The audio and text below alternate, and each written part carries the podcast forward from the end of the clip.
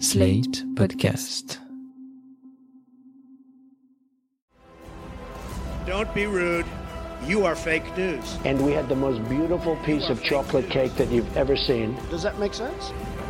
They will be met with fire and fury. This egregious display of hatred, bigotry, and violence on many sides. On many sides. We will have no choice but to totally destroy North Korea. It's got to be in tip top shape. He is a sick puppy. You are fake news. Salut et bienvenue dans Trump 2020, le podcast IFRI Slate TTSO qui décortique l'actualité de la présidentielle américaine avec Laurence Nardon, responsable du programme USA à l'IFRI. Bonjour Laurence. Bonjour Romain. Alors Laurence, depuis plusieurs semaines, vous nous annoncez une surprise d'octobre, la fameuse October Surprise. Il semble qu'en voilà une, un peu précoce. Vendredi dernier, le 18 septembre, la juge à la Cour suprême Ruth Bader Ginsburg est décédée, ouvrant une bataille homérique pour son remplacement à la Cour suprême. Voilà qui fait encore monter le degré d'hystérie de la campagne électorale, puisque les républicains ont tout de suite engagé le processus pour nommer un ou une remplaçante à Ruth Bader Ginsburg avant les élections du 3 novembre ou pendant la période de transition entre le 3 novembre et le 20 janvier, et il semble bien aux dernières nouvelles qu'ils soient en passe d'y parvenir, tandis que les démocrates, évidemment, crient au scandale et exigent d'attendre l'investiture du prochain président, donc en janvier, en espérant bien sûr qu'il s'agira de Joe Biden. Alors, on va revenir aux fondamentaux. Pourquoi est-ce qu'un poste à la Cour suprême est aussi important? Et pour commencer, qui était Ruth Bader Ginsburg, mieux connue sous le nom de RBG RBG, Ruth Bader Ginsburg, c'est une juge qui a été nommée à la Cour suprême par Bill Clinton en 1993 et c'est un personnage. C'est bien évidemment une juriste de tout premier ordre. Elle avait l'image d'une femme assez sérieuse, pour ne pas dire l'image d'un premier de la classe.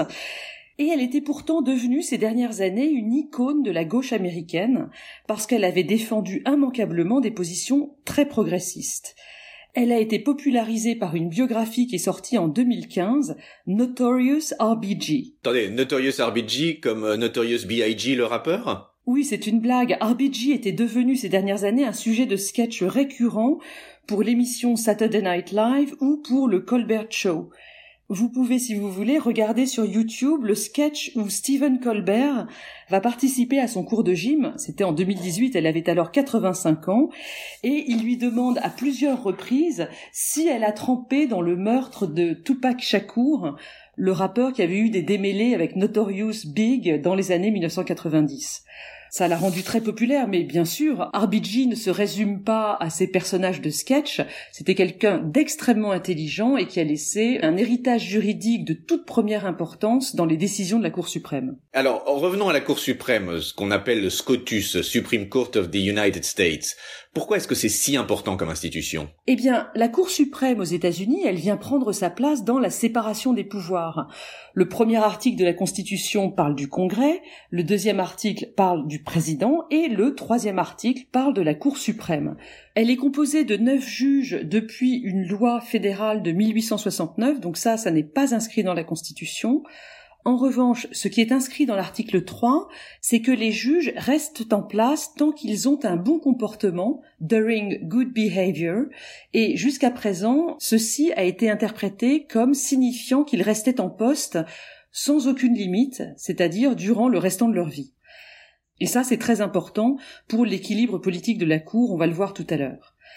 La Cour suprême, elle est au sommet de la pyramide judiciaire du pays, elle sert de cour de cassation, c'est-à-dire les cours qui jugent en dernière instance en droit et non en fait, à la fois pour les juridictions fédérales et pour les juridictions des États, puisqu'il y a deux systèmes parallèles dans le pays à cause du fédéralisme. La Cour est également chargée du contrôle de constitutionnalité des lois, aussi bien fédérales que des lois des États. Ça, c'est depuis un arrêt très important qui est Marbury versus Madison en 1803. Et puis, la Cour est aussi le juge des élections, et ça, ça va être extrêmement important après le 3 novembre, puisqu'on a vu que l'élection allait se dérouler avec des votes par correspondance cette fois-ci de manière vraiment prédominante et que ça va certainement donner lieu à énormément de recours. Si on replace la Cour suprême américaine dans le contexte français, c'est à la fois le Conseil constitutionnel, le Conseil d'État et la Cour de cassation, c'est ça? Oui, c'est exactement ça, mais c'est encore bien plus parce que les Américains ont un système de common law à la britannique, c'est-à-dire un système juridique qui ne repose pas sur un code de loi comme notre code civil, mais sur la jurisprudence élaborée au fur et à mesure par les tribunaux. Ce que ça veut dire, c'est que la Cour suprême et les cours inférieures aux États-Unis jouent un rôle beaucoup plus important qu'en France dans tous les aspects de la vie quotidienne ou de la vie politique. Comment ça se décline concrètement? Eh bien, son rôle, il s'exprime vraiment dans tous les domaines. Si on prend les questions de société, c'est elle qui est décisionnaire sur le droit à l'avortement, sur la peine de mort, sur les questions d'égalité raciale, sur le droit des homosexuels, ou bien encore sur l'application d'Obamacare, la grande loi sur les questions de santé. Si l'on prend les questions politiques, la Cour a là aussi un rôle extrêmement important sur le financement des campagnes électorales, par exemple avec Citizens United en 2010, sur la répartition des pouvoirs entre les États et le gouvernement fédéral, ou bien sur l'accès au vote avec un arrêt Shelby County versus Holder en 2013 qui a euh, supprimé le contrôle fédéral sur les processus électoraux dans les États. Je pense qu'on reviendra sur cette question dans un prochain épisode.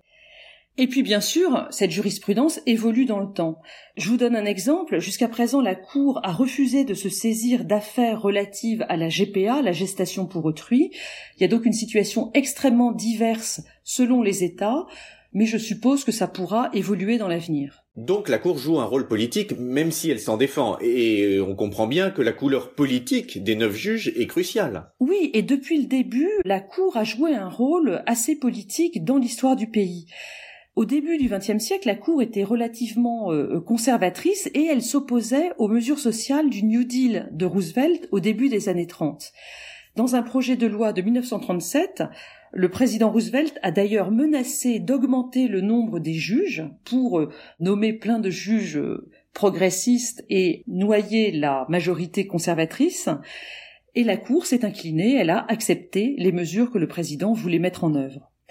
On a assisté par la suite à une longue période d'activisme judiciaire de la Cour, un activisme très progressiste, sous les Chief Justice, donc les chefs de la Cour, Earl Warren, qui a été en poste de 53 à 69, puis Warren Burger, qui a été en poste de 69 à 1986. Et par la suite, la Cour amorce un virage vers le conservatisme. Oui, absolument. Parce que le mouvement conservateur américain, qui a entamé un grand retour idéologique à partir des années 60, avait bien compris que les questions de jurisprudence étaient l'un des terrains sur lesquels il devait combattre. Et en 1982, des étudiants en droit de l'université de Yale ont fondé la Federalist Society, une association qui avait pour objectif de former des juges extrêmement conservateurs et de promouvoir leur nomination dans le système judiciaire américain. Leur objectif, c'était de droitiser les décisions de justice, la jurisprudence, pour les années à venir, pour même les décennies à venir, avec comme objectif ultime, auquel ils ne sont pas encore parvenus, l'interdiction de l'avortement au niveau fédéral. La Federalist Society, c'est une vraie machine de guerre et c'est simple. Les cinq membres conservateurs actuels de la Cour suprême sont ou ont été membres de cette Federalist Society. Le Chief Justice John Roberts, Samuel Alito, Clarence Thomas et les deux derniers juges qui ont été nommés par Trump, Neil Gorsuch et Brett Kavanaugh. Mais rassurez-moi, Laurence, tous ces juges, ils sont quand même censés juger en droit et non selon leurs convictions. Oui, bien sûr, et ils le répètent très régulièrement. Mais ces juges conservateurs s'appuient sur deux théories juridiques qui sont d'une part la théorie textualiste, c'est-à-dire l'idée qu'il faut faire une lecture littérale du texte constitutionnel, juste le texte, et la théorie originaliste, qui dit qu'il faut essayer de retrouver l'intention originelle des pères fondateurs. C'est un petit peu la même chose si vous voulez, et dans les deux cas, ça permet aux juges d'emmener leur jurisprudence dans un sens très conservateur.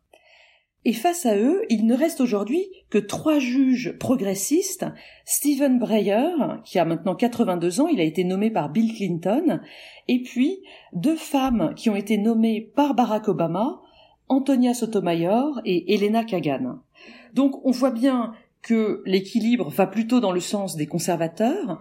Cependant, ce qu'on a observé ces deux dernières années, c'est que le Chief Justice Roberts, donc le chef de la Cour conservateur, a très souvent rendu des conclusions qui allaient plutôt dans le sens des progressistes, ou en tout cas dans le sens d'un centrisme modéré, il a expliqué justement qu'il ne voulait pas juger de manière trop idéologique et qu'il voulait conserver à la Cour une image d'institution neutre, non partisane. Et c'est pour ça qu'un sixième juge conservateur nommé par Trump arrangerait énormément les républicains aujourd'hui. Concrètement, comment est-ce qu'on fait pour nommer un nouveau juge? Eh bien, le processus, c'est le suivant. Le président choisit le candidat. Ce candidat est ensuite étudié par la commission des affaires judiciaires du Sénat. Il y a des auditions, des rapports euh, qui circulent. Et puis ensuite, le Sénat passe au débat et au vote. Un élément important, c'est que depuis 2017, le vote sur la confirmation du candidat à la Cour suprême ne se passe plus à la majorité qualifiée, mais à la majorité simple. Pour le dire plus précisément, comme vous le savez, au Sénat, il y a une technique d'obstruction parlementaire qui s'appelle le filibuster, qui fait qu'un sénateur peut mener un discours sans fin pour euh, empêcher le passage au vote et il faut une majorité de 60 sénateurs pour mettre fin à ce filibuster. En 2017, les sénateurs ont décidé qu'on ne pourrait plus utiliser le filibuster lors des votes de confirmation pour les candidats à la Cour suprême et donc désormais les juges sont confirmés par le Sénat à la majorité simple. Et donc, comme aujourd'hui il y a une majorité de 53 sénateurs républicains sur 100, rien n'empêche Trump et le Sénat de nommer un nouveau juge rapidement, et comme vous le disiez Romain, peut-être même avant les élections du 3 novembre. Selon un article du New York Times, un vote serait possible la semaine du 19 octobre. À défaut, les sénateurs républicains pourraient encore voter sur cette nomination pendant la période de transition, c'est-à-dire entre l'élection et l'investiture du nouveau président le 20 janvier, parce que c'est l'ancien Sénat qui reste en poste pendant ces semaines cruciales. Oui, mais euh, cette espèce de précipitation aurait quand même un coût en termes politiques.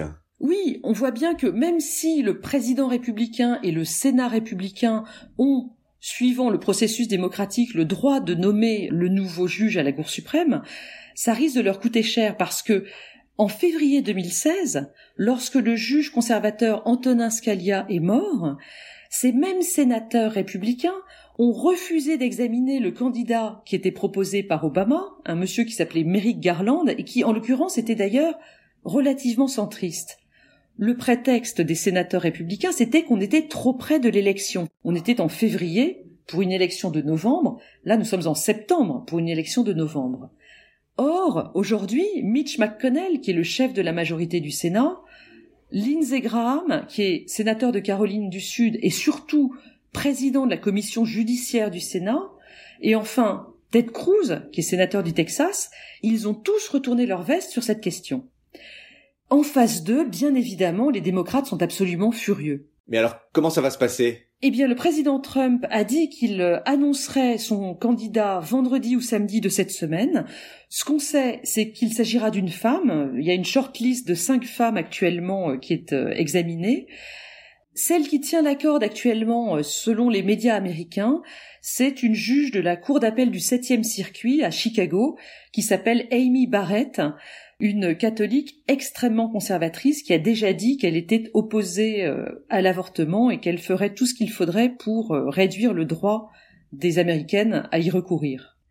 La deuxième candidate possible, c'est Barbara Lagoa, du 11e circuit à Atlanta, L'avantage de cette candidate, c'est qu'elle est d'origine cubaine, elle habite en Floride, et ça, ce serait bon pour l'élection de Trump. Donc, comme on l'a vu, a priori, rien ne devrait empêcher les sénateurs républicains de confirmer la remplaçante de RBG, puisqu'ils sont majoritaires. 53 sur 100, il faudrait que trois ou quatre sénateurs républicains refusent de voter avant l'investiture du nouveau président en janvier. On sait que Suzanne Collins, sénatrice du Maine, a déjà dit qu'elle refuserait de voter avant les élections. Lisa Murkowski, sénatrice de l'Alaska, avait dit qu'elle refuserait, mais en fait est revenue en arrière pour dire maintenant qu'elle allait attendre de voir qui était la candidate désignée par Trump. Et enfin, Mitt Romney, sénateur de l'Utah, qui se positionne comme le républicain anti-Trump et sur lequel les démocrates fondaient beaucoup d'espoir, a dit que, en définitive, il voterait le plus tôt possible pour cette nouvelle juge, parce que, même s'il n'aime pas le président, l'idée d'avoir un juge conservateur supplémentaire à la Cour est le plus important. Bon, mais alors quel impact vous voyez de toute cette histoire sur l'élection? Eh bien, ce qu'on peut dire pour l'instant, c'est que euh, la disparition de RBG et son remplacement mobilise encore plus des deux côtés euh, de l'échiquier politique. Mais les démocrates étaient déjà très mobilisés, alors je ne sais pas euh, quelle marge de manœuvre ils ont pour attirer encore plus d'électeurs. Ceci dit, on observe depuis quelques jours un afflux de donations extrêmement important pour le Parti démocrate. Donc ça, c'est plutôt positif pour eux. Toute la question est de savoir si ça va mobiliser encore plus l'électorat républicain. Et c'est pour ça que l'idée de repousser la nomination de cette nouvelle juge après l'investiture du nouveau président en janvier prochain risque de mobiliser encore plus les électeurs conservateurs parce que ceux qui n'aiment pas Trump pourraient être tentés de voter pour lui afin d'assurer la nomination d'un juge conservateur après le mois de janvier. Et donc au final, il me semble que c'est plutôt pour l'instant une mauvaise nouvelle pour les démocrates. Eh bien, c'est sur cette note que nous nous quitterons, Laurence. Je vous remercie et nous nous retrouvons la semaine prochaine pour un nouvel épisode de Trump 2020. Merci, Laurence. Merci, Romain. Retrouvez Trump 2020 chaque semaine sur Slate, TTSO, Lifree et sur vos plateformes de podcast préférées.